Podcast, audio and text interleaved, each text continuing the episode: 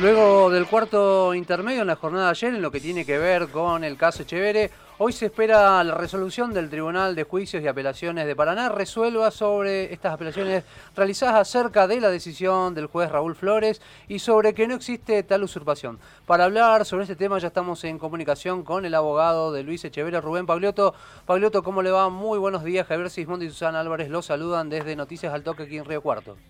¿Qué tal? Buen día. Gracias por llamar.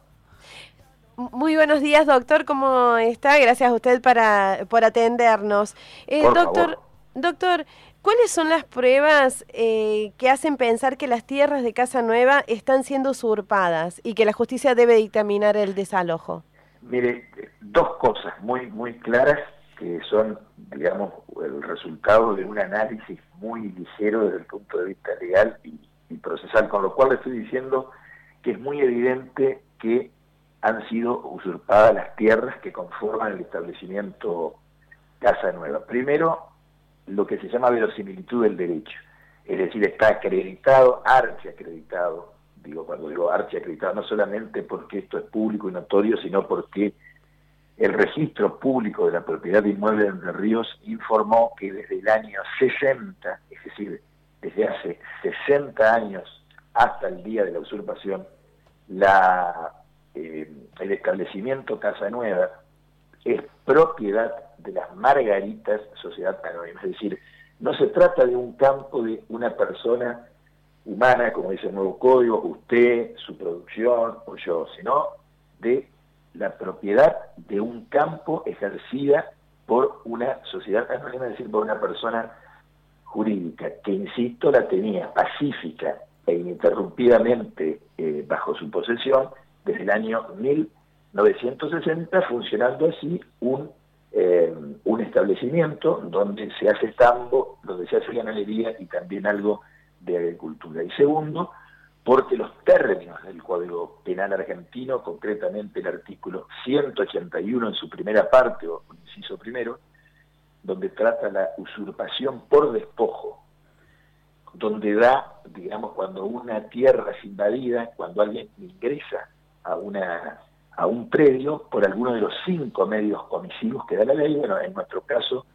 tengo la plena convicción que se perfecciona el delito con el medio comisivo quinto, último, que se llama clandestinidad, que no significa ingresar a un predio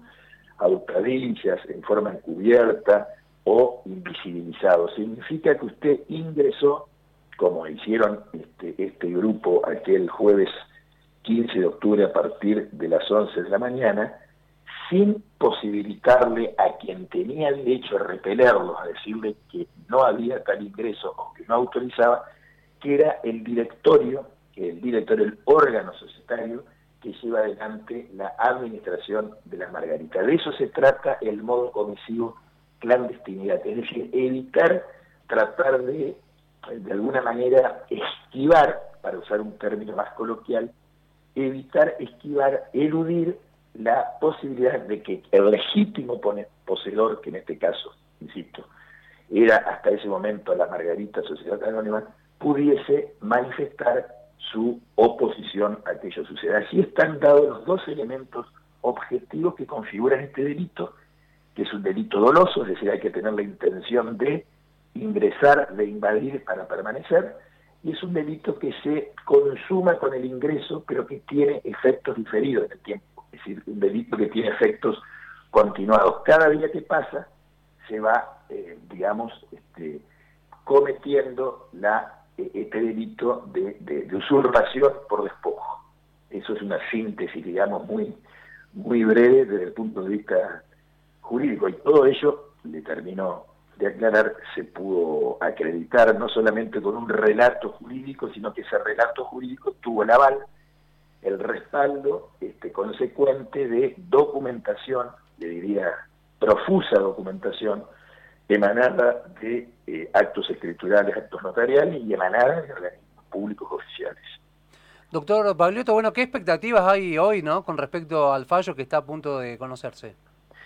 Mire, yo, como le he dicho a todos los medios, este, a sus colegas, por supuesto, voy a dar una opinión que va a ser siempre subjetiva, porque claramente represento una de las partes, pero me da la impresión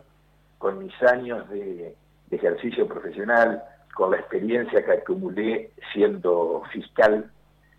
que eh, el decisorio que se va a producir hoy a partir de las 10 de la mañana no puede tener otro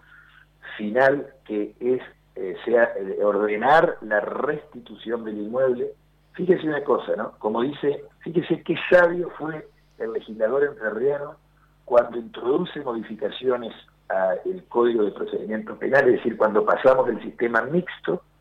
al sistema acusatorio puro, que es el que rige desde el año 2014, eh, desde agosto del 2014 en la provincia,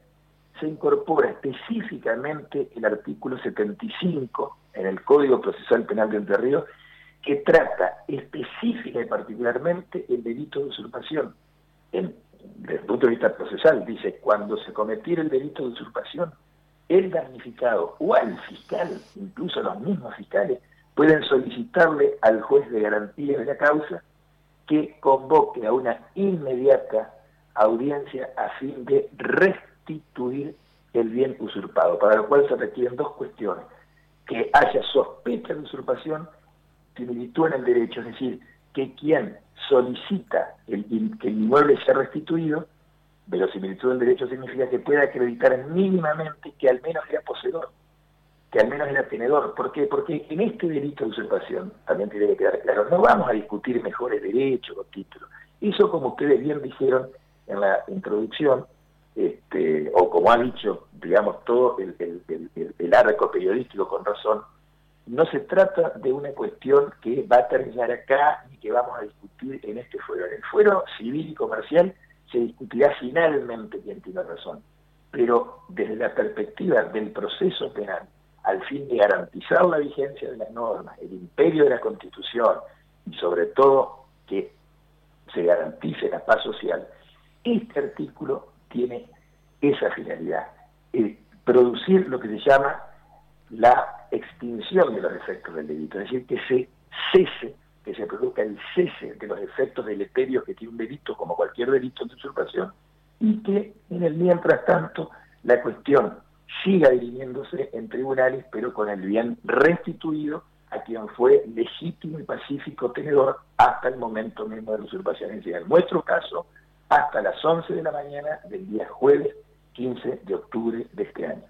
Rubén Pagliotto, eh, esto visto desde acá, desde lejos y mm, sin el conocimiento y la formación que usted tiene en derecho, hay algo que eh, hace un poco de ruido. Eh, estuvimos consultando a una especialista en derecho sucesorio y nos explicaba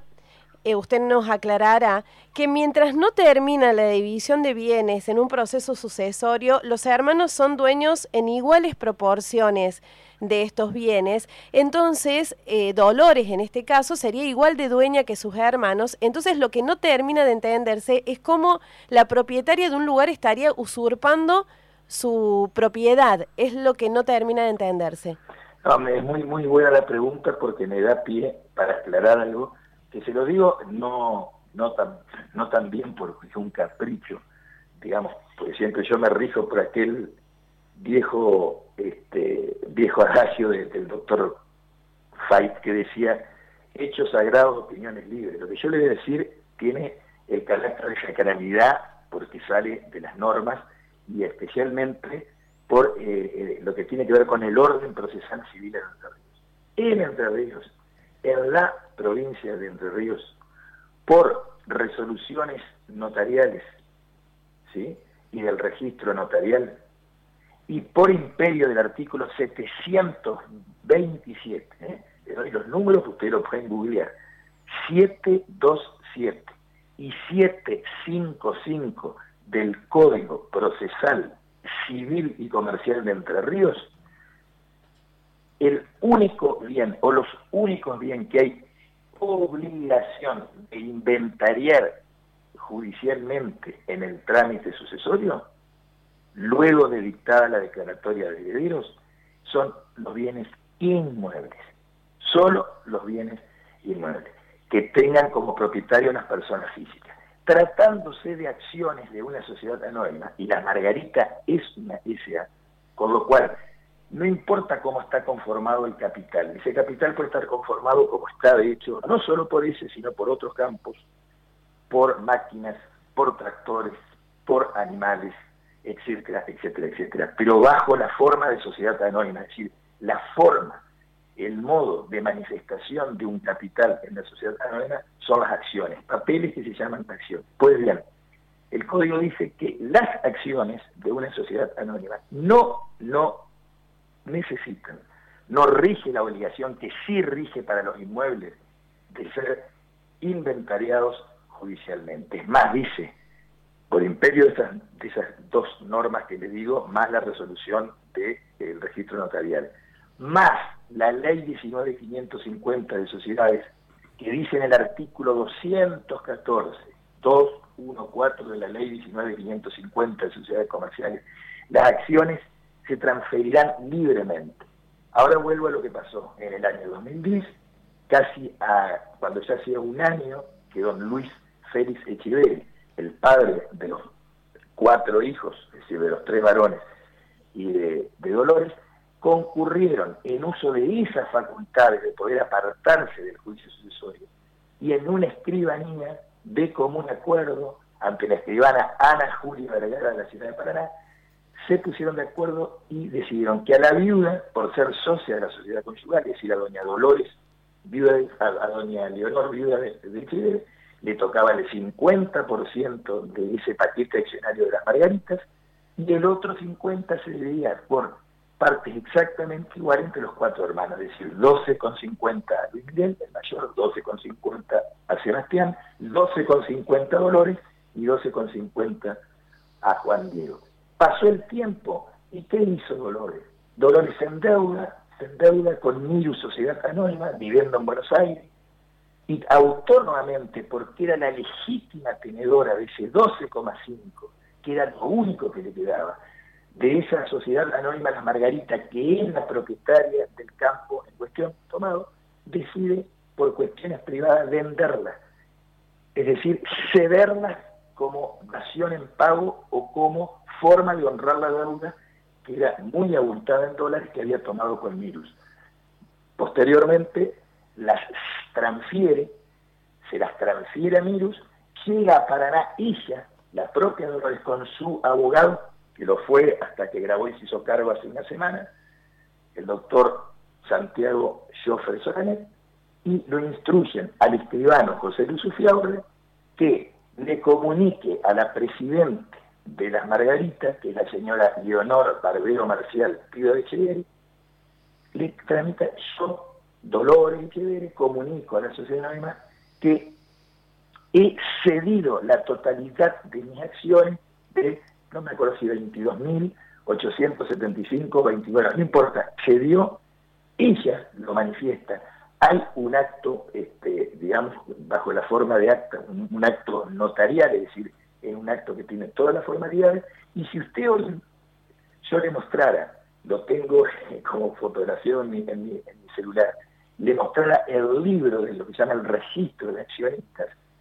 hasta que se produjo eso usted tenía que los tenedores de acciones eran la viuda de Chivén y sus cuatro hijos. A partir de ahora siguen los mismos, lo único que en lugar, en lugar de Dolores, que cedió toda su este, tenencia accionaria a Mirus, ahora figura Mirus Sociedad Anónima. Es decir, que hoy a una asamblea concurren la viuda de Echeverri, los tres hijos varones y Mirus Sociedad Anónima a través de un representante. Que tengo entendido que ayer la nueva la nueva presidenta de Mirus ha hecho declaraciones a,